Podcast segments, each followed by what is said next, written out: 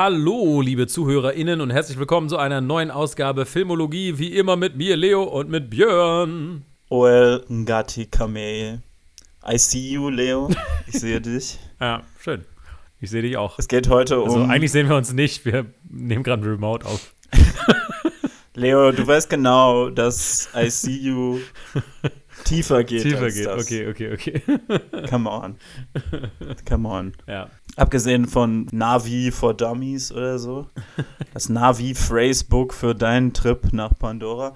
Ja, heute geht zum Avatar, The Way of Water. Genau. Der beste Film aller Zeiten. Avatar 2. Vielleicht, wer weiß. Alright. Äh, harter Einstieg, Björn, direkt. Ähm, genau, wir, wir sitzen jetzt endlich mal wieder zusammen. Leo, wenn ich eins über dieses Jahr gelernt habe, dann, dass ich ein Avatar-Boy bin. through and through. Das stimmt. Äh, ja, wir sitzen endlich mal wieder zusammen. Ähm, das äh, kriegen die Hörer Wir jetzt natürlich nicht nicht zusammen, hast du gerade Ja, gesagt. Du also, die, ja, das arme Publikum anlügen. zusammengetre- Und zusammensitzen hat keine tiefere Bedeutung, so wie Wir sitzen äh, zusammen getrennt. Äh, wir haben jetzt lange nicht mehr aufgenommen, seit, glaube ich, äh, aufgenommen, glaube ich, nicht mehr seit September. Ähm, ja, welcher Film hat uns wieder zusammengebracht in äh, der Zeit, wo wir aufnehmen, der Vorweihnachtszeit? Äh, genau, Avatar, du hast es schon gesagt. Äh, Björn hat auch schon verraten, dass er ein richtiger Avatar-Boy geworden ist. Äh, wir machen es ja immer so, wenn ein Sequel rauskommt, wir reden erstmal so über unsere Beziehungen zum ersten Teil. Äh, du hast im Prinzip schon angefangen, Björn. Möchtest du gleich äh, loslegen? Ja, also 2009 habe ich Avatar auf jeden Fall gesehen. Das war definitiv einer von den Filmen, die ich gesehen habe. Und ich fand ihn auch, glaube ich, also ich fand ihn auch cool im Kino. Aber ich glaube, damals habe ich den nicht so ultra appreciated. Und vor, was ist es? Vielleicht so zwei Jahren, zwei Jahre oder so, irgendwann im Lockdown, glaube ich, habe ich Avatar nochmal geguckt. Ja. Und war so, okay, hab ein bisschen, hab das so ein bisschen, hab den ein bisschen aufgewertet für mich, aber halt so, also auf der einen Seite habe ich so gesagt, okay, tatsächlich macht dieser Film als Film schon echt Spaß. Es gibt so ein paar Sachen, die mir nicht gefallen haben, so hauptsächlich was die Story anging und ich war halt so, ja gut, okay, es ist halt nicht dasselbe, den auf dem Fernseher zu gucken als im Kino. Und dann habe ich ihn dieses Jahr nochmal im Kino geguckt, zweimal. And I loved it. Dieses Jahr ist ja nochmal das Remaster rausgekommen. Die haben, die haben das ganze Ding nochmal richtig auf, auf, auf Vordermann gebracht. Mhm. Und das kam zufällig zu der Zeit raus, in der es im Kino in Münster eine 25-Tage-Flatrate ging. Das heißt, man musste nur den 3D-Zuschlag bezahlen.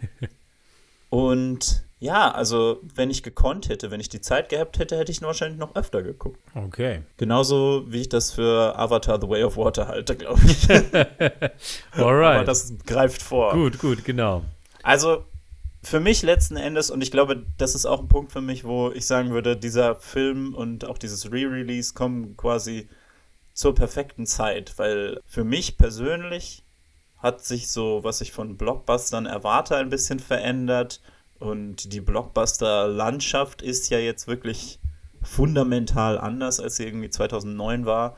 Und das, was Avatar in 2009 war, was jetzt Avatar The Way of Water auch an vielen Stellen aufnimmt, das gibt's halt heutzutage in Hollywood-Blockbustern eigentlich nur sehr selten. Und das ist schon ziemlich cool, muss ich sagen. Und deswegen bin ich, äh, bin ich ein Avatar-Boy. Okay. Bin basically Navi, Call Me Spider, Okay. that's me. Gut, okay, okay, okay. Ja, ich habe Avatar genauso wie du auch 2009 im Kino gesehen. Ich weiß auch noch, dass das war ja so, dann das war ja der Anfang von 3D sozusagen äh, oder von dieser großen 3D-Welle. Ich weiß, dass es mir damals auch sehr gut gefallen hat. Ein Moment, eigentlich so ein Moment, wo man sagen würde, okay, das ist jetzt vielleicht nicht so der krasseste Moment, aber wo äh, ich das besonders hatte, dass ich das irgendwie so eindrücklich fand, war, als Jake diese Videologs aufnimmt und einfach halt man so sah, wie diese Time-Anzeigen und diese Kamera-Anzeigen halt wirklich weit vor ihm sind sozusagen. Da konnte man die Layers so richtig Ja, schön ja. sehen.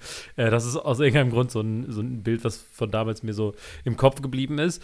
Ähm, ich weiß, ich fand ihn auch ganz geil und ich weiß aber auch, ich habe mich dann so ein bisschen, ähm, ich würde ja auch sagen, so die, die 2010er waren auch so die Jahre von dieser Dude-Bro-Filmkritikwelle und es ist jetzt mega witzig, alles halt total zu nitpicken, Cinema Sins, äh, solche Geschichten. Und ich weiß, ich habe mich da auf jeden Fall so ein bisschen mitreißen lassen von diesem, äh, es ist nur Pocahontas mit blauen Leuten äh, Geschichte. ähm, und habe diese Argumente äh, auch so ein bisschen übernommen, weil ich, äh, ich war jung und dumm. ähm, und ja. äh, wir haben auch damals, äh, Björn, wir waren auch jung und dumm damals noch. Äh, wann war das? 2010 oder 2011? als wir in Berlin waren zusammen ähm, und dann stimmt, ins IMAX-Kino wollten und wir uns entscheiden konnten, ob wir Avatar nochmal sehen oder Inception nochmal sehen. Wir haben uns für Inception entschieden. Nichts, was ich bereue. Inception im IMAX war der Hammer, aber Avatar im IMAX hätte natürlich auch der Hammer sein können. Und ich weiß aber, dass ja. wir uns wirklich aktiv gegen Avatar auch entschieden haben. Ja, das, das, das ja. Ja, ich das war so. erinnere mich jetzt auch daran und ich denke so, ich glaube, für damals war das schon die richtige Entscheidung. Ja, das kann schon sein. Ähm, aber wenn ich jetzt heute da zurück wäre, würde ich sagen, Christopher Nolan, I love you, man, aber I gotta go to Pandora. Ja. Ich muss dahin. Ich weiß, dass ein paar Leute in meinem Umfeld Avatar geliebt haben, also meine Schwester zum Beispiel auch. Ich habe jetzt ähm, den dann immer so im Kopf gehabt, äh, dann später eher so als, okay, ähm, Effekte cool und ähm, aber irgendwie jetzt so storytechnisch hat er mich nicht so umgehauen. Äh, ich habe ihn dann jetzt auch noch mal geguckt, äh, in der letzten Woche als Vorbereitung auf Way of the Water. Und ja, ich habe ihn nur mhm. zu Hause geguckt, aber ich versuche ja meine, mein Setup immer äh, besser und größer und, und toller zu machen. Also es war schon sehr, sehr cool immer noch und die Visuals waren trotzdem immer noch geil. Für mich, äh, ich liebe das auch, diese Eco-Consciousness.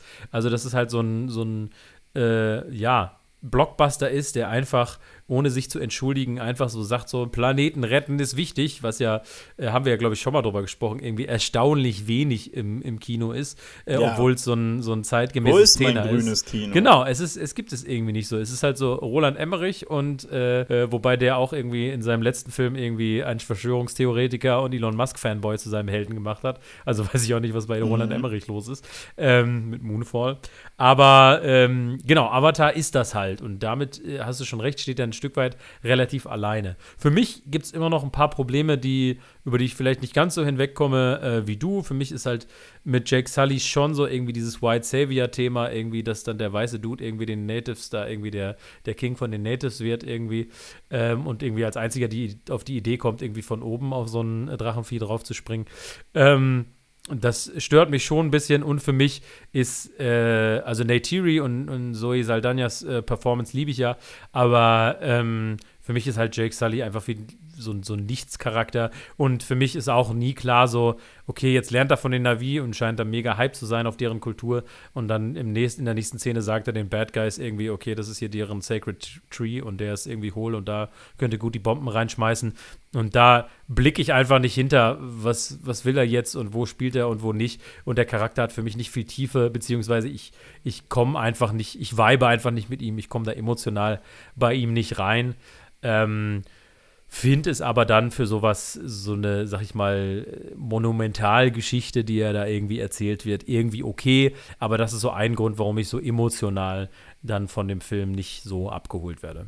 Ist so für mich das Ding bei Avatar. Ja, 1. also das ist für mich auch auf jeden Fall das große Problem mit Avatar. Mhm. Ähm, ist definitiv, dass ich immer das Gefühl hatte, dass die Charaktere und die Kultur irgendwie und diese, diese also diese Navi, dieser Navi-Tribe, eigentlich der Welt nicht so ganz gerecht wird. Und auch das, auch die Story, finde ich, wird der Welt, die sie erschaffen haben, die wirklich ja so unglaublich ist, mhm. ähm, mhm. wird dem an dem Punkt nicht ganz gerecht, weil ich finde, also auf der einen Seite hat man eben die Charaktere und diese Welt, die sie bauen und ähm, mhm dieses, dieses Thema, was sich ja immer wieder so durchzieht, dieses ICU, mhm. ähm, das, was die, die, die Navi so wichtig finden, ne, dass man sich gegenseitig sieht und dass man ne, sich gegenseitig kennenlernt und dass man sich als komplexe Person sieht.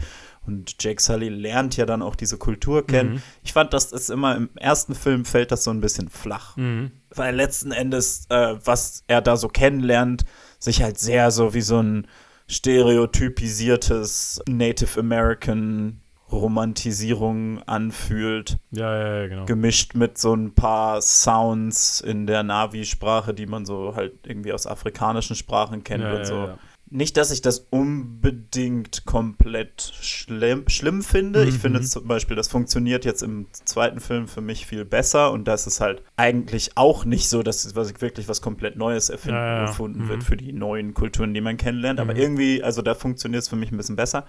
aber das fand ich immer sehr schade und das, da ist auf jeden Fall Teil davon auch, dass, ähm, dass ja, also Jake Sully ist ein richtiger Nothing-Character und Ja. ich finde, da, da muss man ganz klar sagen, der hat seine Flaws sind ziemlich offensichtlich, wobei ich aber dann sagen muss, Mhm. das kommt so ein bisschen in die ähm, James Cameron macht das nicht subtil Geschichte rein, Mhm. dass man halt sagt so, nee, der Typ ist ein Marine, der ist ein Ja, ja. Colonizer, der kommt da rein und ist eigentlich absolut on board erstmal damit die Navi zu betrügen und wenn er das halt nicht ist, dann ist es halt weniger cool, wenn er sich verliebt in die Kultur und in Neytiri. Aber, aber ja, wie gesagt, für mich war das immer so ein Film, der ist so groß, die Welt ist so groß, Ja, ja. aber irgendwie fühlen sich dann Elemente sehr so an, so das, das kommt irgendwie nicht Genau. ganz auf das Level. Genauso wie ich halt das Gefühl habe, dass gerade so, man lernt ja dann diese verschiedenen Tiere Mhm, kennen und in diesem, also im ersten Film fühlt es sich für mich sehr so an, du lernst genau die Tiere kennen, die nachher nützlich sind. Ja, ja, genau. Ähm, Oh, genau denen wird mehr Ja. Screentime gegeben. Da fällt mir noch was ein zu, auf jeden Fall. Was ja, was ja irgendwie Sinn macht, Ja. so von einer Editing-Perspektive. Aber von einer, das ist ein Planet, das ist ein ganzes Ökosystem-Perspektive, Ja. ist es irgendwie, ja, hat mich das immer so ein bisschen. Aber da habe ich mal eine kurze Frage. Also diese Szene, ne, im ersten Teil, weil die ist mir irgendwie so ein bisschen komisch aufgestoßen, wo er mit diesem Flugvieh da sich bondet. Ich fand. Mit dem Ikran, Ja, come on, ja, Mann, come keine on. Ahnung. Ich bin kein Avatar-Boy. Ich bin kein. Avatar-Boy. Aber wie heißen die Dinger? Ikran. Ikran. Okay, wie er mit dem Ikran bondet. Ich fand das Ja. so weird, weil das so ein bisschen rapey Vibes hat einfach. Weil es ist halt so, woran erkenne ich, dass wir bonden müssen? Und dann so, oh, es wird kämpfen. Und dann, okay. Und dann, äh, er sagt, it's gonna try to kill you. ja, ja, ja, genau. Und dann, es wird sich wehren sozusagen. Und dann weißt du, es, es will dich sozusagen, mehr oder weniger.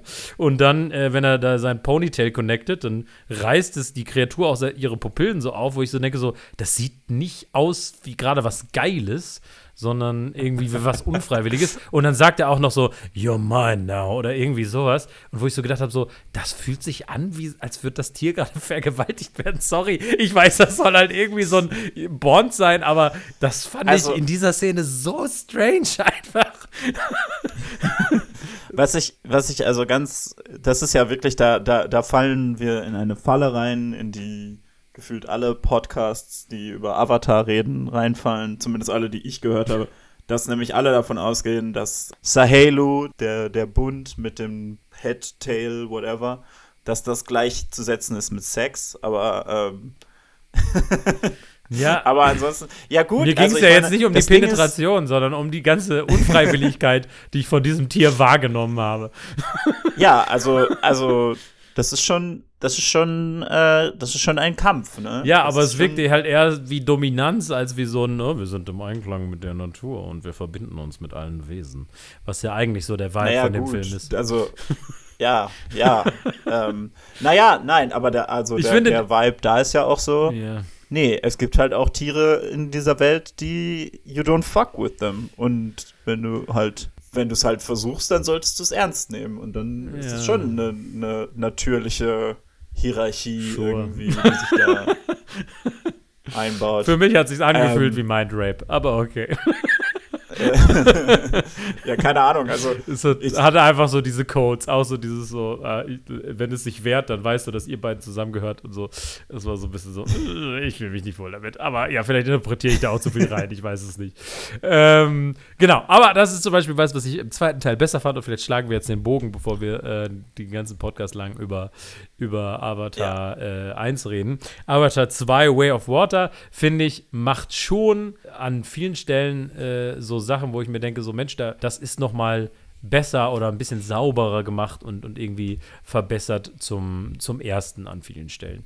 also für mich ist der Film wirklich so auf eigentlich in fast allem ein Upgrade auf Avatar. Und ich finde, der stellt sich auch selber so dar. Also der kommt quasi schon so rein und ist so, hey, erinnert ihr euch an Avatar?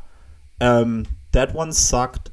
und James Cameron, also James Cameron hat ja auch schon, hat schon in Interviews gesagt, so er hat Avatar nie als den Beginn der Franchise angesehen. Avatar The Way of Water ist der Beginn der Avatar-Franchise.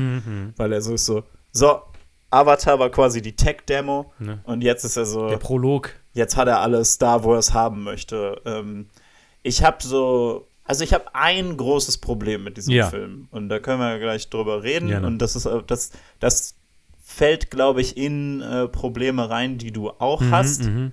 Aber generell ganz ehrlich, I loved it. Okay. Ist, ist vielleicht nicht auf demselben Level wie ein perfekter Blockbuster wie Top Gun Maverick. Ja. Aber, ähm, aber ja, also für mich, also Mhm. das ist vielleicht auch einfach für mich so ein bisschen ein Thema von diesem Jahr, aber als Blockbuster-Kinos finde ich den unglaublich. And I love it. Ja. Und der ist noch mehr irgendwie öko als der, als der erste. Der ist noch irgendwie direkter in so vielen Sachen. Der nimmt sich einfach Zeit für Sachen. Ich, äh, super cool. Ja, also nimmt sich sehr viel Zeit für so- ähm, Ja. Drei Stunden, zehn And I Minuten, Alter. it. Ja, ich meine, boah, aber so langsam, so langsam, also ich bin ja immer ein Fan gewesen von viel Kino, aber so langsam geht es mir echt auf den Senkel, dass ich keinen Film mehr gucken muss, ohne dass ich die, die letzten 30 Minuten übelst aufs Klo muss. Das, äh, das ist wirklich, Ja. das ist nervt Ich finde prinzipiell, also prinzipiell hast du da auch recht. Nur das Ding ist halt, das gilt, das gilt für mich für Filme, die, ähm, die nichts haben. Also die, die diese Runtime nicht verdienen, die irgendwie sagen so, ah ja, tatsächlich brauche ich die drei Stunden nur, damit ich irgendwie fucking einen gigantischen Subplot über Martin Freeman in Black Panther haben kann. Ja, ja, genau. Also so, bei Black Panther das ist so einer, wo ich gedacht habe, so, nee, sorry, aber das muss raus. Aber- das muss alles Ja, raus. aber dieses Jahr Und- ist es halt irgendwie so, du hattest The Batman, du hattest jetzt Wakanda Forever und jetzt Ja. Avatar, also dieses Jahr sind die Blockbuster halt wirklich lang. Ich meine, ich habe ja auch zum Beispiel RRR, der war ja jetzt auch so lang, den habe ich ja. Ja. auch, da hatte ich auch nicht so ein Problem damit, das, das fand ich sogar cool, da hatte ich richtig Bock drauf. Aber ich habe so ein bisschen den Eindruck, dass es auch ein Trend ist und die Leute einfach sich nicht mehr so viel Mühe geben im Editingraum, um zu gucken, dass man das irgendwie so ein bisschen staucht. Ja, also absolut. Ähm, Filme, also Blockbuster sind massiv zu lang geworden. Ja. Es liegt, glaube ich, halt teilweise daran, dass ein Riesenteil von, von der Runtime für Cameo-Budget draufgehen muss oder so. Ja. Und ich möchte auch, dass Filme generell wieder kürzer werden, aber nicht Avatar. Okay, na, ich will ja, das ist ja jetzt auch vielleicht ein bisschen oberflächliches Argument äh, gegen den Film. Äh, darum müssen wir uns auch gar nicht so lange dran aufhalten. Also das Ding ist, ähm, ne, Filme, Filme sind nicht, wie ist das nochmal? Also Filme sind nicht langweilig, weil sie lang sind, sondern die sind lang, weil sie langweilig sind. Ne? ja, ja, genau, ja. Also es kann sich auch ein langer Film sehr kurz anfühlen, es kann sich auch ein kurzer Film extrem lang anfühlen. Ich, ich weiß gar nicht mehr bei welchem. Aber letztens hatte ich so einen 85-Minuten-Film und ich hatte den Eindruck, die hätten eine halbe Stunde rausschmeißen können. Ja. ähm, aber äh, genau, ja. Aber äh, kommen wir mal zum Inhaltlichen oder vielleicht erstmal so zu meiner initialen Reaktion. Also ich ähm, bin mit gemischten Gefühlen aus dem Kino gegangen. Für mich war es wirklich so äh, wie so eine Waagschale, wo auf, man, auf der einen Seite liegt halt so, das finde ich geil, das finde ich geil, das finde ich geil. Und auf der anderen Seite lagen so ein paar Sachen, wo ich so gedacht habe, nee, da, ähm, da ecke ich aber irgendwie an und da komme ich auch nicht so richtig gut drüber weg und das hat mich so, äh, hat für mich mich so aus dem Film genommen oder mich an mancher Stelle sogar tatsächlich ein bisschen geärgert. Also ähm, deswegen für mich sehr, ge sehr gemischt irgendwie, muss ich sagen. Mhm. Ja. Ja, Die Frage ist, womit also, wollen wir anfangen? ähm, Mit dem wollen wir das schlechte Frontloaden und dann abhypen? Oder? Erstmal, erstmal sollten wir über die Story reden. Okay, ja, gut. Ähm, ich gehe mal davon aus, wir machen ja Spoiler wie immer, dass jeder das gesehen hat. Ja. Vielleicht müssen wir es nur grob abreißen, aber äh, take it away, Björn. Worum Ja. geht's denn? Also, also was ich damit, ich glaube, woran ich das jetzt aufhängen würde, ist einfach, dass dieser Film für mich, also wie ich eben schon gesagt habe, ne, James Cameron sieht das als den Start der Franchise an. Mhm. Dieser Film ist einfach ein Reboot für Avatar. Die erste Stunde ungefähr Mhm. ist Avatar. Die erste Stunde ist so, oh, wir sind im Wald und die Menschen kommen und wir machen Krieg gegen die Menschen. Und dann ist er so, okay, das war Avatar, ihr erinnert euch. Ne? You remember, wir waren an dem, die sind, die gehen zu diesem Schlachtfeld und so, wir lernen den neuen Villain kennen, der der alte Villain ist. Also ein Klon von Miles Quaritch, Ja. der auf Rache aus Da war ich ist. dabei, muss wir ich sagen. Das ist ein bisschen albern, aber das ist genauso die Art von Sci-Fi Mambo Jumbo, I wo ich love sage, it. I dig it, I dig it.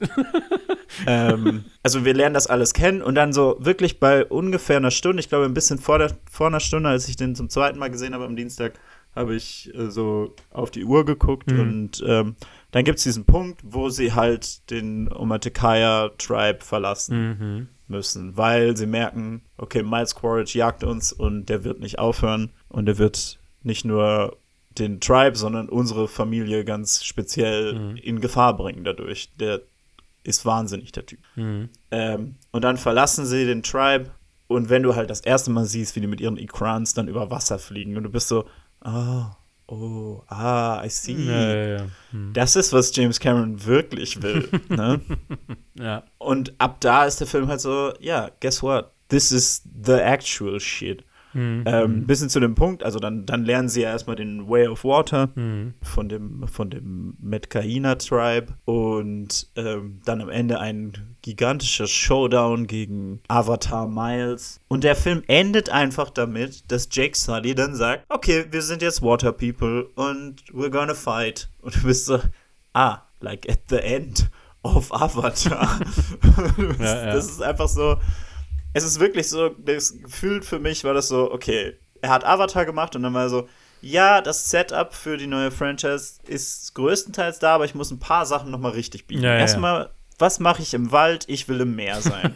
und Gerade James Cameron, halt. er liebt einfach das Wasser und Unterwasser. Ja, ja, genau. Ist geil. Also der hat, der in seiner Freizeit stellt der Tauchrekorde auf und so. Und also ja, das ist die Story, ne? Miles Quaritch will Rache, die Sully-Familie muss vor ihm fliehen, lernen den Way of Water. Ja.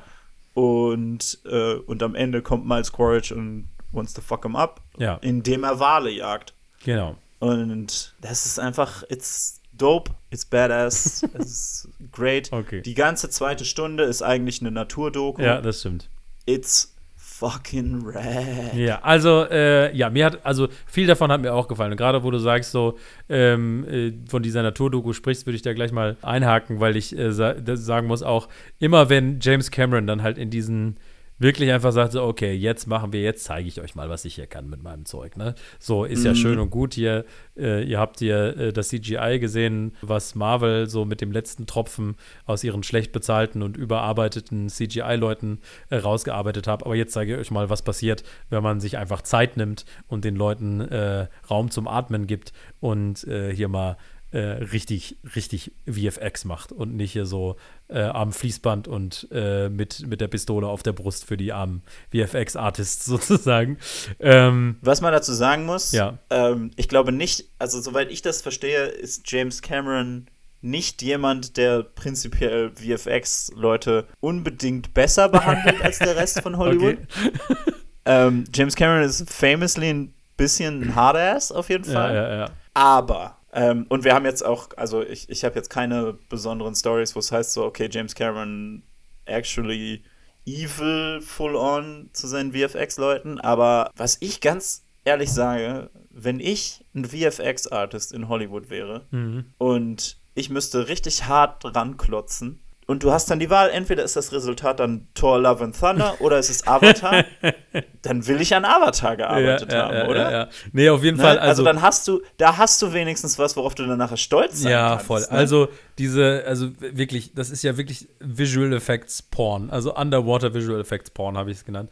Weil es also wirklich ohne einfach, Scheiß, in so diesem aus. Film gibt es keinen einzigen Shot, in dem ich nicht glaube, dass ich auf Pandora Ja, bin. das auf jeden Fall. Das ist 100 Prozent, ja, ja. Echt der Hammer. Das ist krass, ja, ja, ja. Also, weil, weil selbst in einem, selbst in einem, in einem HD Re-Release von Avatar war ich so, okay, hier gibt es so ein paar Sachen, ne? Gerade finde ich so die, die Hauttexturen von manchen von den Tieren. Ja, genau. Fand ich mhm, so, voll. okay, hier sind so ein paar Sachen, die fühlen sich sehr glossy an. Ja, genau das habe ich auch gedacht. Auch bei den, bei, den, bei den Hunden war das, glaube ich, am Anfang. Die, genau, genau, so genau. Ich finde, bei denen, bei denen fühlt man das besonders. Mhm. Und bei diesem nichts. Ja, nichts. das ist echt so. Es ist einfach alles du befühlst dich wirklich, als wenn du in dieser anderen Welt bist. Ja. Und ich liebe es. Das ist wirklich es heftig. Ist so gut. Und auch mit diesen, wie er dann mit diesen Neonlichtern und dann unter Wasser und auch die Kamerafahrten, ne? Also da gibt es ja diesen ja. Shot, wo er so über Kopf und dann so von unter Wasser die Hand an die, an die Wasseroberfläche oder Unterfläche, muss man ja fast sagen. Das ist also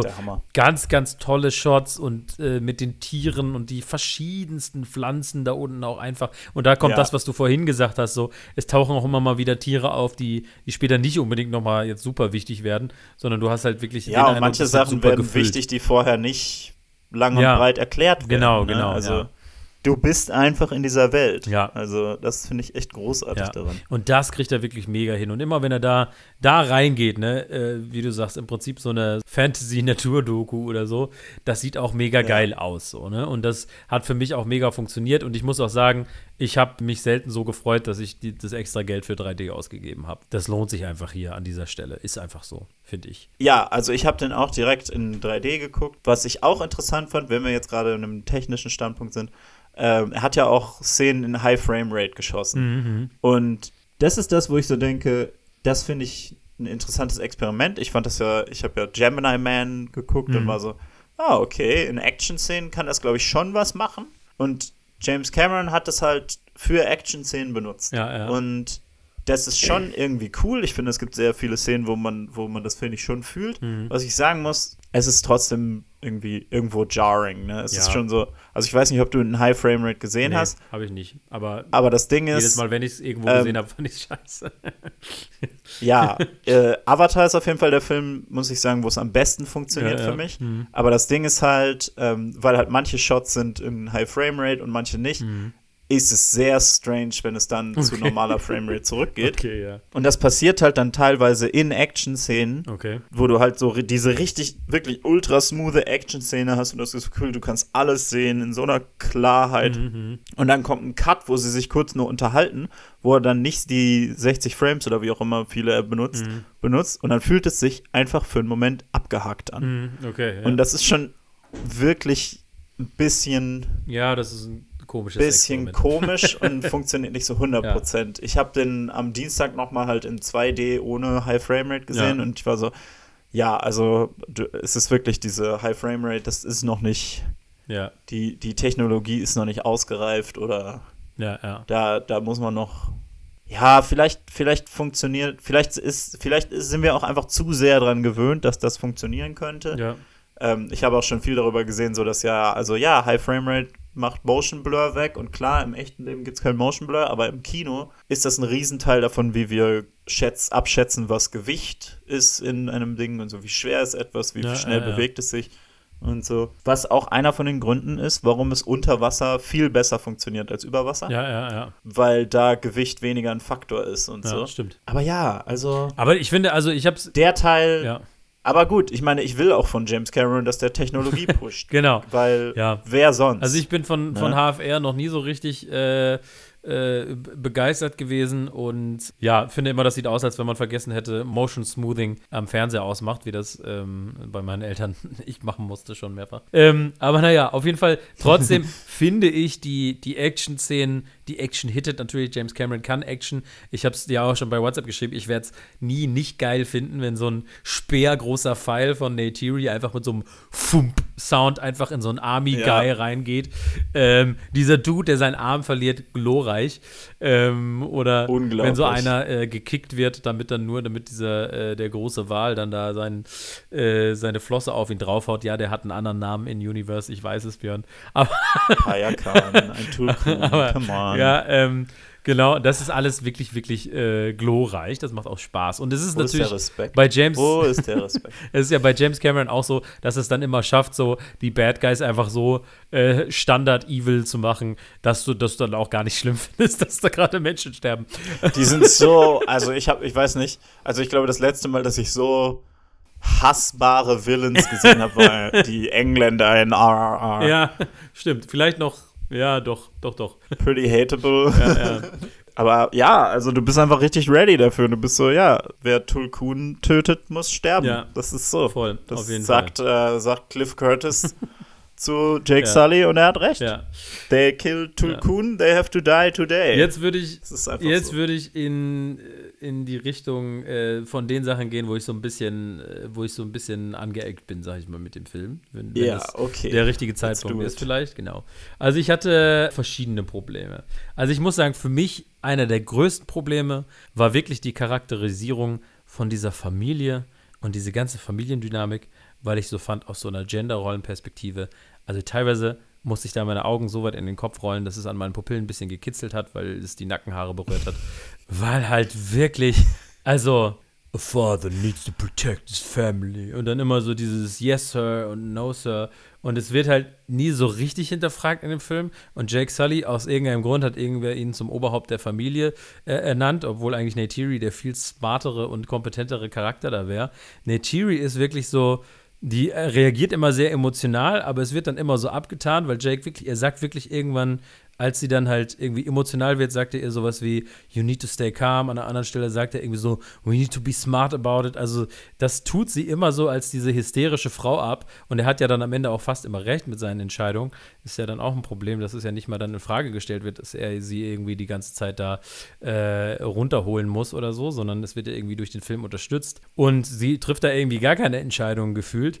Und äh, das hat mich wirklich massiv genervt. Und dann wirklich die Frauen werden von, sind also häufig, wenn es irgendwie darum geht, dass einer so gerade auch entkommt und dann doch welche gefangen werden, sind es meistens die Frauen, die gefangen werden. Frauen werden eigentlich ausschließlich von Männern und Frauen vielleicht noch gerettet. Männer werden gar nicht von Frauen gerettet, sondern vielleicht ganz am Anfang einmal Neytiri ihre Kinder mit einem Pfeil oder so, aber insgesamt in den ganzen drei Stunden ähm, werden so, werden so meistens äh, sind so die Frauen, die, die gerettet werden müssen. Wenn Männer gerettet werden müssen, retten die sich selbst oder von anderen Männern, aber nicht von Frauen. Und die Frauen sind häufiger die Damsel in Distress. Und dann noch dieses ganze männliche und die Jungs prügeln sich und dann fragt Jake Sully noch so, uh, how did the other guy look und bla bla bla.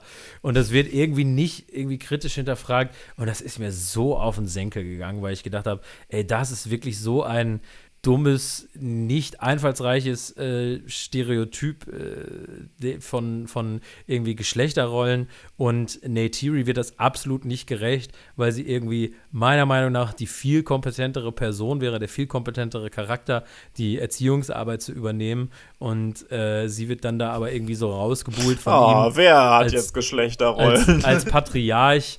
Ähm, sie äh, buttert sie da so runter und äh, kann das auch eigentlich gar nicht und macht das auch alles irgendwie total dämlich und ähm, ja, sie ist dann am Ende nur die, die da am Ende so ein bisschen wie die Löwenmama ausrastet und irgendwie äh, ist ja auch geil dann, wenn sie in Full Berserk-Mode ist am Ende, äh, die Action-Szene.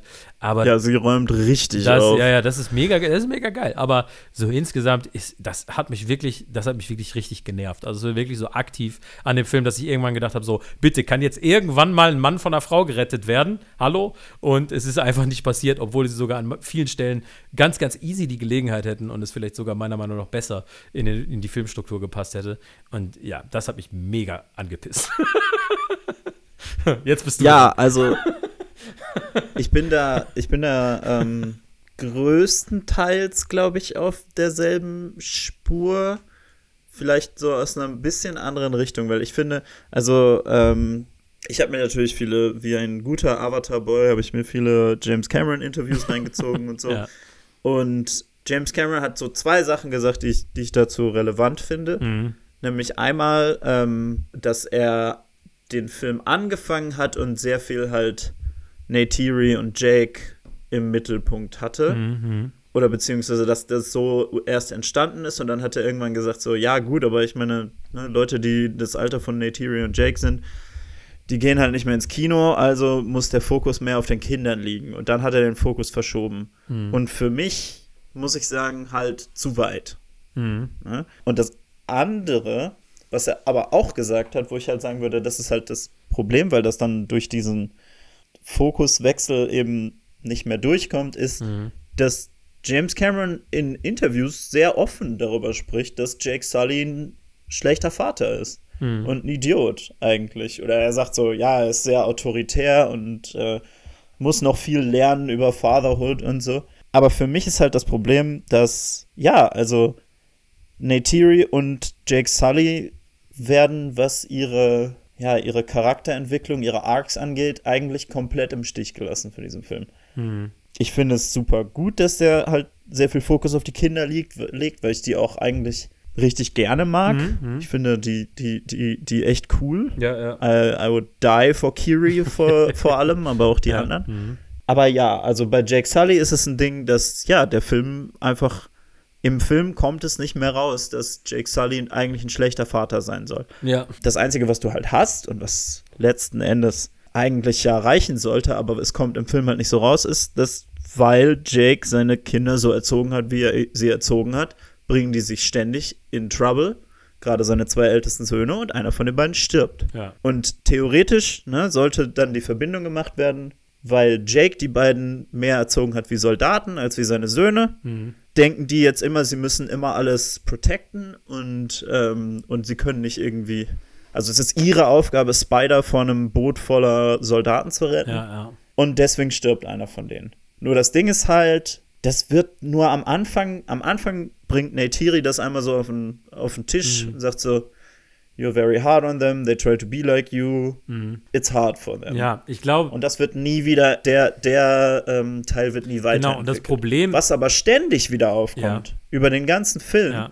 ist, dass Loak reckless ist ja, und Natalium ihn dann rausboxen muss. ja, Und genau das passiert ja am Ende. Das heißt, wenn du am Ende irgendwie dich fragst, so, wer ist jetzt eigentlich schuld daran, dass Natalium stirbt, dann ist es Loak, weil das ist das, was du die ganze Zeit siehst. Genau. Loak fängt eine Schlägerei an, Loak jagt irgendwie genau. und so weiter und Plus, so fort. äh, dass der, Deswegen, das ist ein Riesenproblem. ja. und ne? der Film verhindert ja, da einfach komplett verloren Genau. geht. Dass ich, also, dass der Film einfach Ja. vergisst, das, das irgendwie dann am Ende klar zu machen. Und dass der dann halt dadurch, dass wir Jakes Narration kriegen und er sagt halt wirklich die ganze Zeit so dumm Bullshit, ne? Wie so, that's how a father is a father. Ja, ja. He protect. ja, ja, He attack, he protect, but most uh, important of all, he connect his tail to animals. genau. Und das Problem, Even if they don't want das to. Problem ist eben auch, dass dadurch, dass Jake ja den immer sagt, äh, bleib zurück und sie seine sozusagen seine Anweisung missachten und dann der Sohn stirbt, wird diese Connection, dass Genau. es irgendwie mit Jake zu tun hat, noch mehr lost, weil sie ja genau das Gegenteil von dem machen, äh, was er sagt eigentlich. Ähm, das ist natürlich so was implizites ist, was sie aus seiner Erziehung mitnehmen, das, äh, das, das verliert sich dann einfach in dem, in dem Ganzen so. Ja, Ne? genau. Und äh, für mich äh, ist es halt einfach, wie gesagt, they did Neytiri dirty. Also für mich ist. Das ist jetzt, das ist jetzt mein zweiter Teil, wo ich halt auch was, also wo ich auch zu kommen würde. Man kann halt James Cameron eigentlich viele Sachen nachsagen, ne? Aber der Mann schreibt gute weibliche Charaktere. Das ist halt einfach, ne? Also Sarah Connor, äh, Ripley und so, das sind Mhm. alles Charaktere, die unter seiner Hand irgendwie so richtige Badass ist. Auch Neytiri im Original, das sind Mhm. alles Charaktere, die sind nicht nur, die sind nicht nur Badass, so wie Ja, ein ja. Joss Whedon Charakter, Ja. sondern die haben wirklich ein inneres Leben Mhm. und so. Das gilt auch für Neytiri im ersten. Und das Ding ist, bei Neytiri würde ich sagen, das ist auch immer noch da, aber er vergisst es halt irgendwie in Szenen zu packen. Weil ich finde, es ist so viel, was mit Neytiri in diesem Film los ist, was man im Hintergrund so sieht. Mhm. Aber weil sie halt irgendwie, also ich weiß nicht, war Zoe Saldana zu busy mit Guardians of the Galaxy und Endgame oder so? Ich weiß es nicht. Aber wenn du dir mal ihren Charakter in diesem Film anguckst, ne? Sie fängt so an, ist total badass, irgendwie äh, super cool. Du kommst an diesen Punkt, wo sie dann ihre Heimat verlassen muss. Neytiri leidet da offensichtlich mega drunter, ne? Kommt dann zu diesen, kommt dann zu den Metkaine und hat so einen richtigen Chip on her shoulder. Sie lernt nie zu tauchen. Mhm. Ne? Alle kriegen diese Ta Ich lerne Tauchen-Geschichte, ne? Und Neytiri lernt es einfach nicht. Mhm. Sie, sie lernt das nicht. Es gibt kein so, oh, Neytiri lernt atmen. Neytiri lernt Tiere unter Wasser kennen. Neytiri reitet einen Ikran am Ende noch. Ne? Sie ist immer noch auf ihrem fliegenden äh, Ding. Und das andere, was ich halt auch dann noch passend finde dazu, wir haben auch noch überhaupt nicht so im Detail über die Kinder geredet, ne? Mhm. aber Neytiri und Spider. Ne, am Anfang kriegen wir gesagt, Neytiri kann Spider nicht Ja, ja, als genau. ein, äh, ein, ein so akzeptieren. Mhm, Ne? Sie sieht ihn immer noch als Menschen. Genau. Und du denkst so, okay, ah, ein Charakterbogen. It's a character arc. ja, so. Der, sie, er sagt uns das, literally. In den ersten fünf Minuten sagt er uns, Neytiri muss lernen, Spider zu akzeptieren. Und du bist so, okay. Und am Ende, wenn sie dann Spider, also sie nimmt ja dann Spider äh, quasi als Geisel, Mhm. um ähm, ihre Kinder vor Quaritch zu retten, weil Spider Quaritches Sohn ist. Mhm. Sie sagt ja dann so, I cut him und so, sie droht ihm. Und äh, was sie dann ja tut, ist genau derselbe Fake-Cut, den Jake Sully kriegt, wenn sie die äh, Omatikaya verlassen. So ein rituelles Töten. Mhm. Das heißt, sie blufft in dem Moment, Ja, zumindest in meinem Ja, Reading ja. der Szene. Ja, ja, ja. Aber das Ding ist halt so, das ist das, das von dem Punkt, wo es heißt, nee, von dem Punkt, wo Spider vom Baum fällt und dann von Quaritch mitgenommen wird, Mhm. bis zu dem Punkt, wo sie ihn unter ihrem Messer hat, haben die beiden einfach keine Interaktion. Genau, ja. Es gibt keinen Moment, wo Neytiri mal über Spider redet. Mhm. Es gibt einen Moment, wo Jake mit Kiri über Spider kurz redet, Mhm. für eine Sekunde. Und ich denke so, das sollte doch eigentlich eine Unterhaltung zwischen Neytiri und Kiri sein und sie sollte irgendwie daraus was ziehen. Oder Ja, so. ja. Ja, und Und das finde ich wirklich, wie gesagt, das ist das, was mich, dies, dass diese beiden Charaktere so, so zu kurz kommen. ja. Das ist echt das Einzige, was mich wirklich stört an ja. diesem Also das ist halt Wo für ich mich denke auch so, Okay, gib mir den Neytiri-Cut von diesem Film, Mhm. please. ja. Aber Weil da, also keine Ahnung, wie gesagt, ich weiß nicht, ob, ob sie einfach nicht für so viel Footage da war, um es Mhm. zu drehen, oder ob er Ja. sie einfach so rausgeschnitten hat. Er hat auch, also James Cameron hat auch viel darüber geredet, dass er große Pläne für Neytiri Ja. hat, weil er den Charakter offensichtlich auch liebt. hm. Aber in diesem Film, puh, Ja, und ich finde halt dadurch, dass sie halt so ihre Character Arcs anfangen mit, okay, sie muss lernen, den zu akzeptieren, sie muss lernen, äh, die neue Kultur zu akzeptieren und so, ist sie halt immer in so einer Rolle, wo sie nicht das macht, was man eigentlich als Zuschauer denkt, was das Richtige wäre und schon weiß, was das Richtige wäre. Während ich finde, bei Jake das nicht ganz so klar, also bis auf vielleicht so ein bisschen so dieses Autoritäre, aber sonst äh, trifft er ja meistens viele taktisch richtige Entscheidungen oder so. Und äh, deswegen finde ich, Mhm. stinkt sie dann neben ihm auch noch mal so ab als Naja, Charakter. Aber wie gesagt, das ist auch wieder was, wo ich so sagen würde, hm, wenn du das halt mehr highlighten würdest, Neytiri sagt von Anfang an, dass sie kämpfen müssen. Ja, ja. Das, das Ding ist jetzt noch, ähm, ansonsten, damit wir so ein bisschen Sandwich machen können und wir am Ende wieder zum Positiven kommen, haue ich jetzt noch mal was anderes Ja. raus, was mich so ein bisschen gestört hat, ist, dass für mich so ein paar Sachen äh, nicht so ganz smooth zusammengekommen sind. Ne? Zum Beispiel, also vor allen Dingen das, was die, jetzt musst du mir noch mal helfen, äh, wie heißen die Wale? Tulkun. Turkun, ja. Ähm, was die angeht, das hat für mich manchmal nicht ganz so gepasst, weil dann war es halt so, okay, der eine ist verstoßen, weil er irgendwie, weil das sind alles Pazifisten und die und die äh, tun äh, niemandem Gewalt an und deshalb sind sie so toll und heilige Wesen. Und er hat dann aber irgendwie eine Warparty genommen, äh, der Payakan und hat dann doch angegriffen. Und deswegen wird er jetzt ausgestoßen, weil er Gewalt genutzt hat. Und das äh, ist gegen den Weg ihres Volkes. Und dann wird einer von denen äh, sozusagen angegriffen und dann sind alle so Blutrache, wo ich mir so denke so, hä, habt ihr diese Wesen nicht gerade gesagt so, hä, das ist voll cool, dass die Pazifisten sind und der da ist zu Recht ausgestoßen, weil er kein Pazifist war und jetzt wollt ihr Blutrache? Das macht für mich so von dem von dem Wertesystem dieses Volkes keinen Sinn. Nein, aber das ist das, that's the way of the Tulkun, that's not the way of the water. Ja, Sorry, aber- aber, ähm, Ja, aber wenn die die Tulkun so äh, verehren, äh, also weil, weil die so sind und dann sagen, der ist zu Recht ausgestoßen, weil er, weil er das nicht macht, dann, ist, dann geht es ja nur noch um stumpfe Regelbefolgung. Dann geht es ja gar nicht mehr um, um äh, ideologisches Wertesystem. Also dann geht es ja nur noch um Kultureinhaltung, äh, um den, für den Sinn der Kultureinhaltung. Und dann finde ich, sind wir in ganz problematischem Gefilde. so, also da, nee, also für mich, was das ist, ist, ähm, ist so ein bisschen was, was dieses, dieser Film dann so damit auf eine sehr merkwürdige Art anschneidet.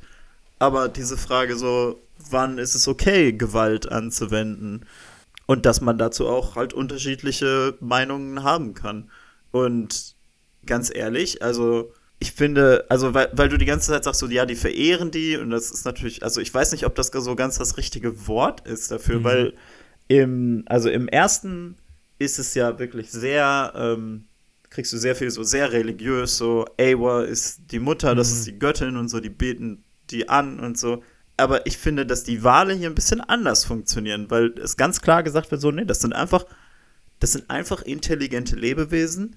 Die sagen ja sogar, also das, das, das ist einfach eine andere Kultur, mit der diese, mit der sich diese Metkainer sehr verbunden fühlen, aber die folgen nicht denselben Regeln. Ja, aber sie folgen ja in auf dem jeden Sinne. Fall Krieger. Ja, aber das finde ich, das finde ich passt nicht ganz, weil dann finde ich funktioniert diese Interaktion nicht mit Payakan, wo sie halt sagen, nee, Payakan hat auch mit dem darfst du nichts zu tun haben als jemand von unserer Kultur, weil er deren kulturelle Regeln nicht respektiert hat, obwohl er dieselben kulturellen Regeln gemacht hat, wie wir gemacht haben. Also das passt für mich da nicht zusammen. Also prinzipiell verstehe ich, was du meinst, aber dieser Teil der Geschichte ist dann was, was da für mich einfach nicht reinklickt als Puzzleteil.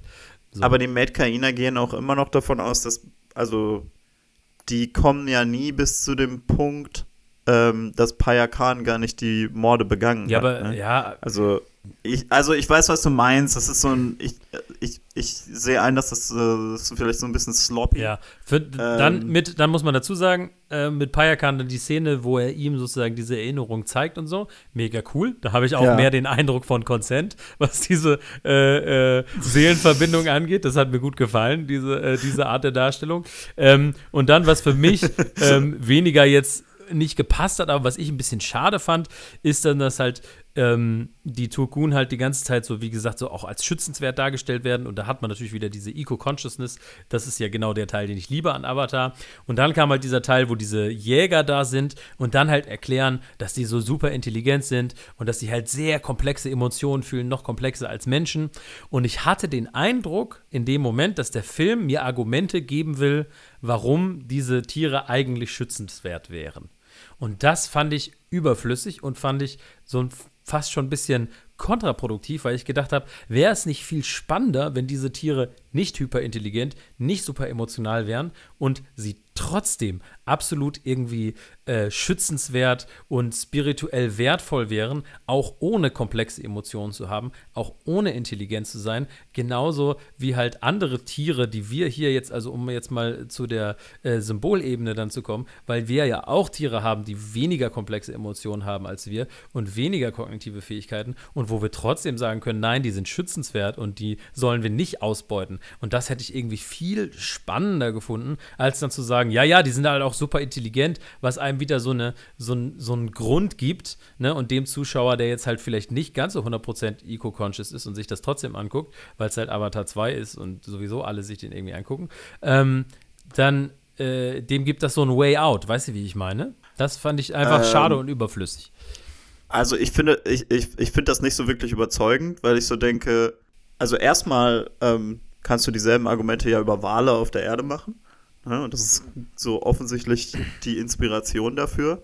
Ne? Also wir, wir wissen halt, dass Wale super komplex sind, Ja. irgendwie, dass die auch super emotional sind und das ist also ähm, was ich dazu aber auch sagen würde, ich finde auf der also von der anderen Seite argumentiert, ich finde dieser Film ist einfach so gibt dir damit auch vielleicht einen Anstoß, dass du sagst so, okay, vielleicht sieht nicht alles Leben gleich aus, wie wir uns das immer vorstellen, mit zwei Beinen, zwei Armen und, äh, Mhm. und, und einem komischen Tail am Hinterkopf, mit dem man sich mit Leuten verbinden kann. ähm, ich finde, das ist, das ist, das könnte ich, also könnte ich genauso gut von der Seite argumentieren. Ich finde, ich finde es eigentlich da interessanter, dass der Film halt sagt so, ja, okay, also du dachtest halt, das ist ein Wal. Für mich war zum Beispiel, also du, wir kriegen ja zuerst diese Szene, wo, wo Loak ähm, von diesem ja, Haifisch-ähnlichen äh, Tier angegriffen Mhm, wird. Genau. Und dann rettet Payakan So ein ihn. bisschen die There's always a bigger fish-Szene, so im ersten Moment. Genau. Ja, gerade Herwin. Und dann unterhält er sich mit Payakan. Ja, Und irgendwann kommt dann der Moment, wo Payakan auf einmal Untertitel hat. ja. Und ich war erstmal so, the fuck? What? Ja, Moment? Ja, Hä? Redet der gerade wirklich mit dem Wal? Ja. Und erst danach kriegst du eigentlich erklärt, so, nee, ach so, nein, diese Wale sind eine, also die, die Metkainer haben eine riesen Verbindung zu diesen Walen. Ja. Und danach kriegst du erklärt, so, nein, nein, nicht nur haben diese, können die mit denen kommunizieren, die Wale sind unglaublich weit entwickelte Lebewesen letzten. Endes. Bis zu dem Punkt, wo du dann halt Lee Scoresby hast, der dann sagt so, yeah, but I'm smarter than them and because I have the harpoon, wo du so bist so, ja, genau. Und das ist halt das Argument, das wir über jedes Tier machen. Egal, ob, weil uns interessiert doch letzten Endes Ja. nicht, wie schlau die sind Ja. oder was die fühlen und so. Das kommt ja immer wieder auf, dass Leute sagen so, ja, äh, Schweine finden es scheiße, wenn die in äh, Massentierhaltung gehalten werden. So. Ja. Und interessiert uns das? Nein. Ja, aber gerade deswegen denke ich mir halt so, gerade deswegen musst du doch dann, um solche Leute zu erreichen, nicht argumentieren, ja, der fühlt was, äh, sondern dann, gerade dann musst du doch argumentieren, ist egal, ob der was fühlt oder nicht, weil denen ist es ja auch egal. Und des ist es trotzdem jedes Lebewesen schützenswert. Punkt. Weißt du, wie ich meine? Naja, aber im, im Sinne von ICU ist doch die Sache gerade zu realisieren, Ja. so nein, diese Tiere fühlen was. Und letzten Endes ist es ja egal, ob die es komplexer fühlen oder weniger komplex als wir. Ähm, die fühlen was. Und dieser Film gibt dir halt einfach so, ja, ja, du, also du musst einfach dir denken, so, oh, es könnte sein, dass Wale einfach genauso schlau sind wie wir. Mhm. es könnte sein, dass, und das kannst du ja letzten Endes auf alles Ja. übertragen. Also ich finde, das ist ja auch, also, also für mich ist das komplett funktioniert von Anfang bis Ende, Ja, weil ich so denke, wie gesagt, es, ist, es macht einfach diese Wahljäger und die Marines so zu so hassbaren Menschen. Ja, ja, ja. Weil die so Nein. brutal sind. Also diese Ja. Wahljagd ist ja wirklich. Ja, die ist schon grauenhaft oh, die ist. Und das, äh, ne, also Ja. de, de, deine Perspektive, nee, kann ich auch so, äh, kann ich so, sehe ich, was du meinst, auf jeden Fall. Kann ich auch so für mich akzeptieren. War, wie gesagt, für mich auch jetzt nicht so ein, so ein harter, äh, so ein hartes No für mich, was, was dieses Konzept anging. Ähm, aber ja, doch, die, die Perspektive kann ich verstehen. Aber ja, du hast recht. Ähm, wie diese Wahl, äh, dieser Wahlfang inszeniert wird und generell ähm, prinzipiell auch alles mit Paya Khan und diese Beziehung äh, zwischen den beiden und so, das fand ich alles wirklich sehr, sehr großartig gemacht und da finde ich, äh, da kommen dann auch die großen emotionalen Momente und ähm, das ist dann wirklich, äh, das ist effektiv, finde ich dann auch. Also gerade diese, diese Szene, wie diese Turkunen da mit ihrem Jungen da irgendwie separiert und dann gefangen Ja. und geschlachtet wird, das ist schon, äh, das ist schon hart. So, also man unglaublich richtig. brutal. Ja, ja, ja. Also das ist wirklich so heftig. Vor allem, das ist, das, ähm, das habe ich beim ersten Mal gar nicht so unbedingt realisiert, aber sie töten ja auch das Kind. Ja, so, ja ich, da war ich Jesus mir zwischendurch Christ. unsicher, äh, während ich das gesehen habe. Aber Ja, das, das wird, das wird quasi, das, das kommt dann, wenn sie um den Wahl trauern, Mhm. ist das so, kommt es so, ja, wird das in so einem Nebensatz confirmed, damit es nicht ganz so full on in your face brutal ist wahrscheinlich, ne? ja, ähm, ja. Das hätte ich schwer verkraftet. Aber ja, also für mich, für mich, was man jetzt, also wir haben jetzt sehr viel irgendwie, was ich jetzt nochmal spezifisch rausheben Ja. will, ist halt, weil wir noch nicht so viel über die Kinder eigentlich geredet ja, ja. haben, Mhm. sollten wir vielleicht nochmal ein bisschen über Kiri und Loak und, Mhm. also Loak haben wir jetzt vielleicht am meisten geredet schon drüber, ne, der Junge, der den, der Payakan Mhm. trifft und ähm, dann auch diese Verbindung mit ihm hat, sehr ähnlich halt mit dem, mit dieser naja, naja, schon anders, weil er sich auf eine andere Art mit ihm verbindet. Aber halt Jake Sully, der im ersten Film lernt, sich mit den Tieren von Pandora zu verbinden und dann halt ähm, dann, ich weiß nicht mehr, wie er heißt, der große Vogel. ja. Irgendwo hört mein Avatar-Wissen auch auf. ähm, wo, er wo er den dann halt zähmt. Aber in diesem Fall hast du halt das Gefühl, okay, das ist empathischer. Da geht es wirklich mehr darum, dass dieses Tier kennenzulernen. Mhm.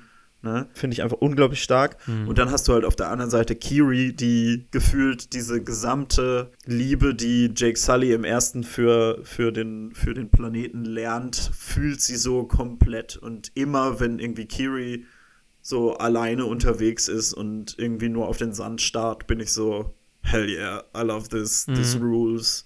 Und das ist ja letzten Endes so das Ding, dass ich glaube, halt auf den Schultern von Kiri und Loak, glaube ich, dann diese Franchise so hauptsächlich weitergetragen werden soll. Mhm.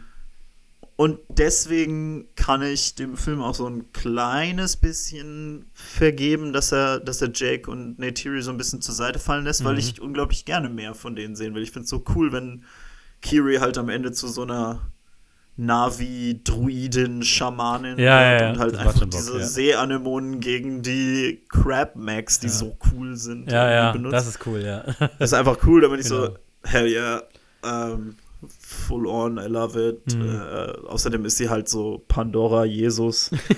ähm, Wobei ich mich ein bisschen gewundert habe, so. dass das nicht irgendwie zurückkam, dass, äh, dass sie irgendwie diese Seizure hatte. Ich hatte den Eindruck, das lief irgendwie ins Leere. Ja, das stimmt. Das, das Das fällt auch so ein bisschen. nicht. Deswegen, ja, hey, gib mir den dreieinhalb Stunden. Ja, Gib das ist das Ding. Der hat Stunden schon Cut drei Stunden, der Film. Und dann lässt er einfach Plotpoints fallen. Das kann doch nicht wahr sein. Das ist schon ein bisschen wild. Ne? ähm, ja, also was ich wirklich so interessant daran finde, ist, dass ähm, erstmal finde ich es einfach wild. Also James Cameron, der so geht, so, okay, ich habe eine Franchise mit fünf Filmen geplant. Das ist der zweite davon. Fünf oder sechs. Mal schauen, wie weit er Das geht. hat zehn ne? Jahre gedauert. Ähm, einen gigantischen, gigantischen Teil davon packt er auf den Rücken von einer 70-Jährigen, die eine 14-Jährige spielt. Und ich war so, hell yeah. ja, das- für alle so die es nicht wissen, It's amazing. äh, Sigourney Weaver, die sich ja auch selbst spielt in dem Film und auch in Avatar 1, also nicht sich selbst, aber das, das war Quatsch. Okay, die, also sie spielt die- Grace, die- aber sie, Ja, Mann, die einen Menschen spielt auch, nämlich Grace in, in Avatar 1 und in Avatar 2. Sie spielt ähm, äh, Kiri und ähm, ja, spielt halt einfach, ja, das ist, das ist Motion Capture. Du kannst halt einfach als über 70-jährige Frau eine Teenagerin spielen. Am Anfang fand ich es ein bisschen weird, weil ich die Stimme, weil auch halt auch kenne von Sigourney Weaver irgendwie. Ähm, Ja. Aber es, es ging dann tatsächlich, also es hat sich relativ schnell gelegt. Also war ich glaube, sie machen die so ein bisschen softer, habe ich das Gefühl, Ja. an manchen Stellen, gerade wenn sie so mit sich selber Mhm. redet. Und deswegen hat es mich eigentlich nicht gestört. Aber ich, zu Kiri noch, Ja. noch einmal eine Frage. Du, du bist ja, du als Ja. Avatar-Boy, du kannst mir das vielleicht erklären, weil ich bin ein bisschen verwirrt gewesen, obwohl Ich ich, obwohl, yes. obwohl ich den ersten Jahr gerade erst geguckt hatte, aber irgendwie habe ich das nicht ganz zusammengekriegt. Warum war da jetzt ein Avatar von Grace überhaupt da so äh, eingelegt, sage ich jetzt mal bei den Scientists? Weil sie ist doch Ja. gestorben und ihr Avatar ist doch auch da in dem ersten Teil, lag da und ist gestorben und dann hat man ihren Avatar Nein. genommen und hat sie, also sie ist doch, sie haben doch diese Seelentransfusion probiert und die hat nicht geklappt. Ja, Ja. Genau. Und dann Der Avatar-Körper stirbt aber dabei nicht. Ach so, okay. Und den haben sie dann zurück ins Glas Der- gepackt quasi. Das sieht man nur nicht im Teil Der 1. bleibt halt, genau, der wird halt quasi in diese, in diese Okay. Kapsel wieder getan und dann stellt sich irgendwann heraus, Aber wozu denn überhaupt? Da kann doch keiner mehr einen Link zu machen. Ja, waste not, want not oder Okay. so, keine Ahnung. okay, ja gut. Alles Man klar. kann das ja auch nicht einfach so wegschmeißen. Jesus. Wer weiß, was da alles für Schadstoffe drin Ja. verbaut sind in ja, Avatar-Körpern. okay, okay, okay. ähm, ja. aber genau, und dann, dann stellt sich heraus, okay, aus irgendeinem Grund ist Graces Avatar schwanger und gebiert einfach Kiri. Und das ist aber sowas, wo ich, wo ich James Cameron wirklich loben muss, ne? Weil der das, ich weiß nicht warum und ich weiß nicht wie und ich weiß nicht, warum er damit davonkommt.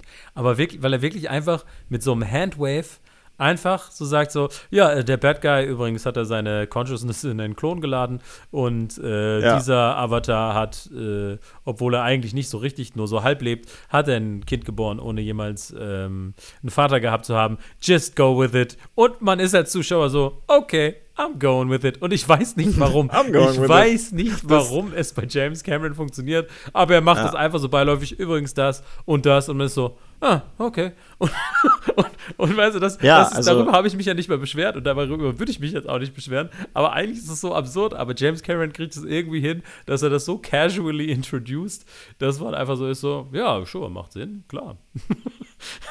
das finde ich großartig. Also, Ja. das bewundere ich jetzt. Das ist jetzt gar nicht als Kritik gemeint, sondern ich finde das wirklich erstaunlich, ähm, wie, wie James Cameron das dann einfach, äh, einfach so, dass man das so hinnimmt. Das finde ich, das finde ich großartig. Also, wie gesagt, ist jetzt gar nicht irgendwie als Ja, backhanded also Compliment gemeint, ich- sondern ich finde es cool, weil für mich, ich habe da gar kein Problem mit gehabt, das irgendwie zu akzeptieren. Ja, absolut.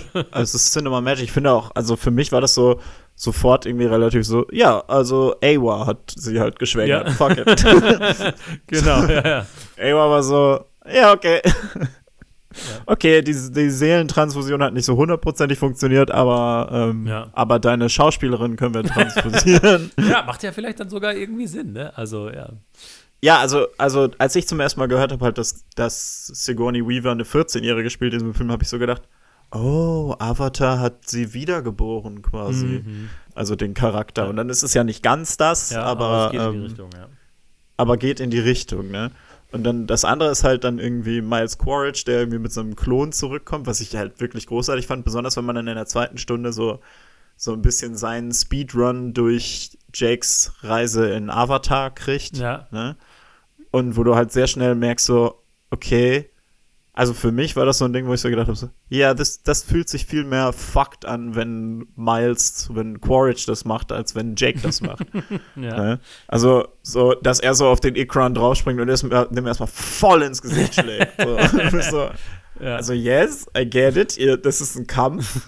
ja, das war ja auch schon bei Jake ein ja, Kampf, aber irgendwie bei Jake hat sich das nicht so abgefunden. also irgendwie fühlte sich das bei ihm dreckiger voll, an. Voll. Ne? Also es fühlt sich halt wie so eine Violation an. Fühlt sich so an, so, er sollte das Ich liebe können. auch, dass sein Avatar-Design so von, die haben ja so eine, wie heißt das nicht, Maserung, sondern, äh, wie heißt es denn bei Tieren? So ja. auf ihren Gesichtern. Und bei ihm geht das ja so, so in Streifen nach hinten, so ähnlich wie so seine, seine Narben waren mhm. quasi. Das fand ich total geil, so ein geiles äh, Design-Detail äh, ja. von, seinem, von seinem Avatar. Ja, ja, auf jeden Fall. Und ich finde ihn auch als, also auf eine Art ist er ja simpler als irgendwie im ersten, weil er noch mehr so ist, so, ja, ich will halt Rache. Und auf die andere Art, ähm, dadurch, dass er halt Spider hat, mhm. seinen Sohn, mit dem er theoretisch ja als Klon nicht wirklich verwandt ist, aber ja. der Sohn von Miles Crouch, der auf Pandora zurückgelassen wird, weil man Babys nicht in Cryosleep packen kann. Großartig. Also tatsächlich ich habe das so irgendwie, dafür, dass das so ein White Boy with Dreadlocks ist, habe ich den Charakter auch richtig gemocht. Ja, ja. Der hat so richtig der hat so richtig Herz, der, ist, der beleidigt die ganze Zeit seinen Dad und ist die ganze Zeit so, du klingst wie ein Dreijähriger, wenn du Navi sprichst. Ja, ja. sowas halt. Einfach richtig cool, der Typ. Nee, das hat auch für mich funktioniert ähm, und der Bösewicht hat für mich auch funktioniert. Ähm, und ich glaube auch vielleicht sogar ein bisschen besser, weil einerseits war er noch so, wirkte er noch, noch abgefuckter, weil es halt so ist, so, ich bin nicht mal die ja. Originalversion, ich bin einfach ein Klon, was, was noch mehr so, ich habe einfach nur den Auftrag ist. Und trotzdem, also das hat ihn auf eine Weise noch zu einem noch abgefuckteren Regelbeführer äh, gemacht, weil er so gar nicht mit irgendwie den moralischen Implikationen äh, irgendwie davon Klon hatte sich, machte sich keine Gedanken drüber. Ich bin einfach jetzt der Klon, ich ja. bin Herr 2.0 und ich mache das jetzt einfach. was so ihn irgendwie noch skrupelloser gemacht for hat. Since we have been reborn genau. in the bodies of our und enemies. Andererseits hat er aber auch diese Momente, wo man immer so den, den Hauch Menschlichkeit und Zweifel doch noch so hinter seinen Augen erahnt, zumindest, ne? Auch wenn er dann irgendwie den Skull ja, crusht ja. oder wie auch immer. Aber man, man ist so als Zuschauer, man denkt so, ah, da, da ist doch irgendwo was. Ähm, Ey, wenn er diesen Schädel zertrümmert, ja. ne? Holy shit. Das ist ein geiler Moment. So fucking cool. Das ist schon ziemlich cool. Und das mochte ich tatsächlich. Also ich, das als, als Villain-Design fand ich das sogar äh, ganz cool. Also hat mir das sogar eigentlich gefallen. Ja, auf ja. jeden Fall. Also, also ich finde ihn richtig gut in diesem. Ich freue mich auch richtig, ihn weiter zu sehen, weil ich finde, also stark, der Typ ist crazy. I love it. Mhm. Ja, also und was, was ich tatsächlich jetzt, jetzt vielleicht noch mal so ein, zwei, weil wir, ich glaube, wir wollen langsam zum Ende kommen. Ja. Ähm, ein, zwei Sachen, die ich jetzt noch so Shoutout-mäßig machen würde. Also wir werden da, ich werde da garantiert noch mal in unserer Jahresrückblick-Folge definitiv drüber reden, mhm. aber ich finde wirklich, das hat so eine andere I Energie als irgendwie 90 Prozent der Blockbuster, die wir mhm. dieses mhm. Jahr gekriegt haben. Ja. Weil du das Gefühl hast, so eben wie, wie Tom Cruise, wie Chris McQuarrie, ist James Cameron halt so, nee, sorry, aber wenn ich so einen Blockbuster mache, dann muss der Scheiß abliefern. ne? Dann kann ich nicht irgendwie so half-assed Shit machen mhm. wie The Rock in Black Adam oder, ja. oder wie fucking Jurassic World Dominion, oh, an den oh, keiner ja. mehr denkt. Ja, ja, ja, oh, ne? da war ja was. Und Ouch. du kannst, und das ist halt das Ding, wo ich dieses Jahr ähm, bizarrerweise, weil ich glaube wirklich, dass wir doch dann relativ wenig Blockbuster gehabt haben, die richtig abgegangen ja, sind. Aber die, die abgegangen sind, sind halt richtig Turbo hart abgegangen. abgegangen. ja, ja, ne? voll, voll. Und ähm, und ich habe schon das Gefühl, und das mag naiv sein, das mag sich als Fehl, als Trugschluss herausstellen, dass so ein paar Leute in Hollywood mittlerweile doch noch verstehen sollen, nee, nee, du musst schon dafür arbeiten. Ja. ja? Und, Voll, und, ja, ja. Ähm, und Top, also Tom Cruise macht das natürlich für Stunts, Action und mhm. so und ähm, und James Cameron ist so, also du kannst ja nicht einfach nur so CGI sagen, so, ja, will CGI, sondern du musst arbeiten. Ich glaube, das, Design, das liegt das auch daran, dass Marvel ja? ein schlechteres Jahr ist und es ist so ein bisschen wie so äh, ja. die Szene in, in, in äh, 300, ne? so der König blutet. So, er kann bluten. Ja, genau. und das, äh, und ja, dass jetzt so Leute merken so, okay, vielleicht ist die Marvel-Formel doch nicht das, das Ende aller Dinge und genau. Äh, sondern äh, vielleicht ähm, gibt es doch noch Sachen, die wir anders und äh, anders richtig machen können. Ähm, und ja. ich habe den Eindruck, dass es auch so ein und bisschen meine, zusammenhängt, bei, ja. Ja, genau. Und, und bei Avatar muss man ja ganz klar sagen, also James Cameron hat auch schon oft sehr offen darüber geredet, dass er halt so an vielen Stellen so war, so ja, ich hätte es halt auch ähm, noch ein bisschen experimenteller machen können. Ich hätte es irgendwie noch ein bisschen authentischer machen können. Ich hätte noch ein bisschen wilder gehen können. Also zum Beispiel hat er ja einen ganzen Soundtrack für Avatar gemacht, den ersten, mhm. den er komplett rausgeschmissen hat, weil er war so, ja, er hat sich das irgendwie von so, von so Experten für indigene Musik und so machen lassen. Die haben so, sollten wirklich sich eine komplette Musik für die Navi ausdenken. Mhm. Haben die dann gemacht und dann war er so, ne, zu kompliziert, will keiner hören. und ja, ja, ja. Ähm, also man, man muss das, man kann das ja ganz klar sagen, so Avatar ist gebaut, um dich zu unterhalten. Ja, ja. Aber halt nicht einfach nur in irgendeinem billigen Weg, sondern in so einem Weg, wo James Cameron sagt so, das ist der Scheiß, den ich sehen will. Ne? Also James Cameron hat ja zum Beispiel, ähm, musste ja sehr für die Flugszenen im ersten Avatar wohl kämpfen, mhm, mhm, weil Leute gesagt haben, so, das tut ja nichts, das, das, das bringt die Charaktere nicht weiter, das bringt die Story ja, nicht ja, weiter, ja. Das, das, entwickelt keine Themen und er ist so, ja, aber ich will's sehen. So, und wenn ich das sehen will, dann wollen andere Leute das auch sehen. Und irgendwie dieser Glauben, dass es halt so ist, so, ja, man muss halt Sachen machen, die Leute sehen wollen. Ja. Das finde ich einfach, das hat mir einfach sehr gut gefallen. Und was ich an Avatar wirklich mag, Avatar 1 hat es auch schon, Avatar 2 hat es auch ohne Ende. Ja, die sind ultra breit angelegt, aber die sind voll mit Science-Fiction-Konzepten, die irgendwie einfach nur so reingeworfen ja, werden. Ja, ja. Und wenn du drüber nachdenken willst, wenn du drüber nachdenken willst, was das überhaupt bedeutet, wenn sie irgendwie so eine Ressource finden, die menschliches Altern stoppen kann. Oder das dass wir auf einmal Klone haben in Avatar-Körpern. Oder dass ähm, dass, was weiß ich, Kinder können nicht in Cryosleep und so weiter und ja, so fort. Ja. All diese Technologien, all diese, oder die Wege, wie Pandora funktioniert, das fand ich ja im ersten schon so faszinierend, ne? dass du sehr schnell so merkst, Moment, alles ist verbunden. Und dann kommt ja irgendwann der Moment, wo Grace dann halt sagt, so, es ist halt wie ein Gehirn. Pandora ist ein bisschen wie ein Gehirn.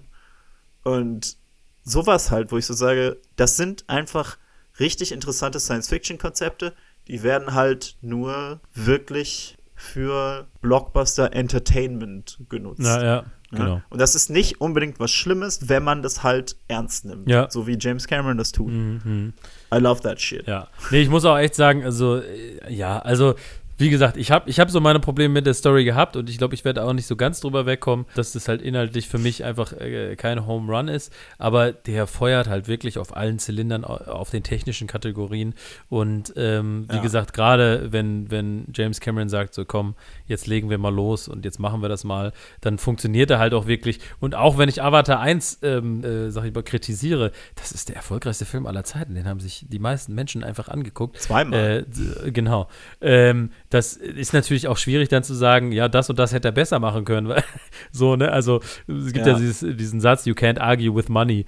Ähm, natürlich äh, kann, kann, man trotzdem irgendwie, äh, irgendwie über Kunst diskutieren und so weiter, aber ähm, ist natürlich auch, äh, ist einfach, was ich jetzt aber auch noch mal, auch also was ich jetzt auch noch mal zu der Story sagen möchte, ja. ne? Also ich habe meine Probleme mit der Story, mhm. aber ganz ehrlich, es funktioniert, ne? Ich bin die die ganze letzte Stunde bin ich so, fuck those guys und ich hoffe, dass Tuk nicht noch ein drittes Mal an ein Geländer ge gekettet wird. Sie hat es offensichtlich beim zweiten Mal auch nicht gemocht. Ja. Schon. ne?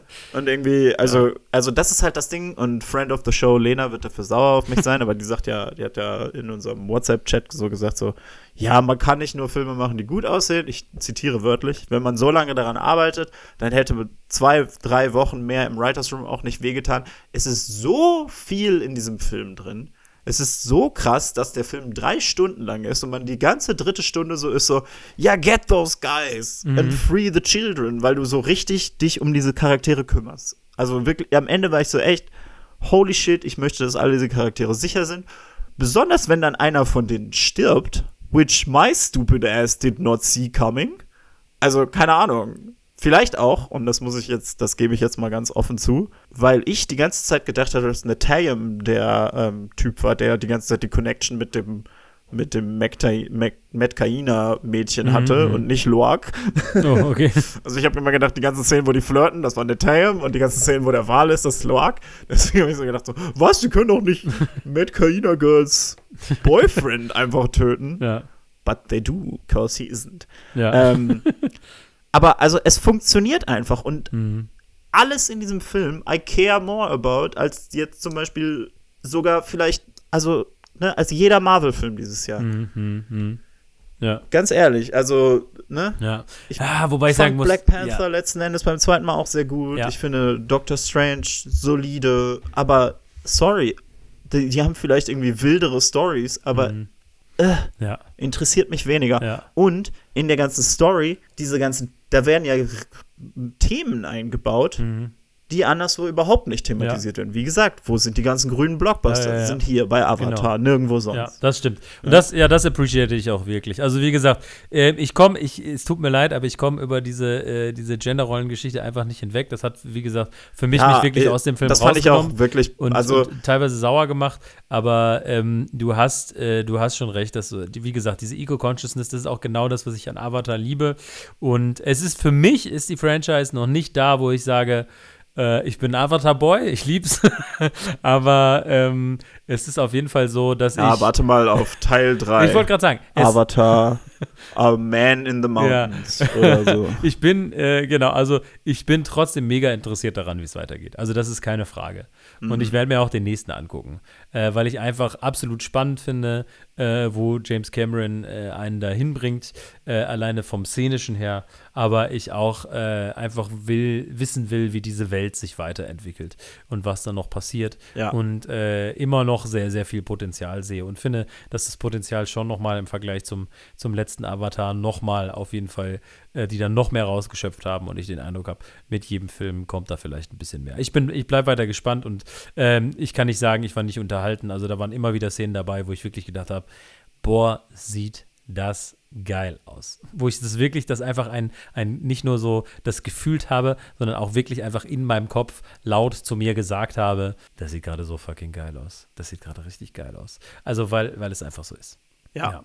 Sorry, Lena, Ja, dass ich die also- Avatar Hate Train vielleicht nicht ganz so, äh, ganz so verteidigt habe, wie du es gehofft hast in diesem Podcast. Aber äh, ich, ich freue mich lieber über Sachen. Aber deswegen bin ich äh, auch positiv gestimmt. Fucking rules. Sorry. Genau. Wobei Leute ja sagen, unsere, unsere, Jake Sully unsere and Hate, he's a fucking Navi now. ja, ich, ich, ich weiß ja, dass unsere Hate-Folgen sogar eigentlich prinzipiell fast lieber gemocht werden als unsere, äh, unsere Folgen, wo wir sehr positiv sind. Aber prinzipiell Das ist mir mag egal. ich immer lieber Unser Publikum ist dumm. Dumme Roboter. die nicht verstehen, dass Avatar Björn, Björn ist weiterhin davon überzeugt, dass äh, der Großteil unserer Hörer Bots sind.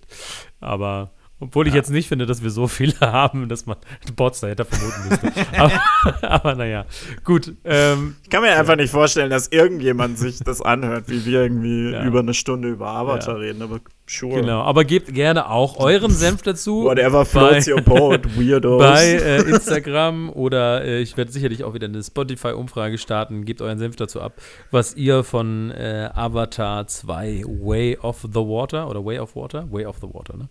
The Way, The of, Way water. of Water, so rum. Okay, jetzt habe ich The Way of Water die- has no beginning and no Okay, end. habe ich die Artikel an der richtigen Stelle. Ähm, genau, was ihr davon gehalten habt, seid ihr richtige Avatar-Boys, seid ihr äh, so Camp Leo, dass ihr so sagt, so, hm, gibt äh, cooles, gibt auch ein paar Sachen, die, die ich nicht so gut fand. Seid ihr Camp Lena und sagt, ähm, äh, nee, hättet ihr nochmal in Writers Room gehen sollen. Ähm, lasst es einfach da und lasst doch vielleicht ein bisschen Liebe bei äh, iTunes, ja, also Apple Podcast und Spotify und wo auch immer man uns bewerten kann. Ich weiß es gar nicht so genau. Aber falls ihr irgendwo äh, so ein Sternesystem seht, dann gebt uns doch fünf davon. Und dann. Fünf Sterne, Genau. so wie Avatar The Way of Water. Äh, naja. Das stimmt nicht, ich habe ihm tatsächlich viereinhalb gegeben, weil, ich, weil mich das mit äh, Jake und Neytiri auch echt nervt, aber nicht genug, um Ja, okay. diesen Film nicht hochzuloben. Alright, alright. Gut, dann äh, ja, beenden wir das und wenn ihr wirklich ähm, mal was visuell Geiles äh, sehen wollt, dann äh, setzt ihr eure 3D-Brille auf und äh, um Avatar zu gucken, macht ihr was, Björn? Ab ins Kino. I see you.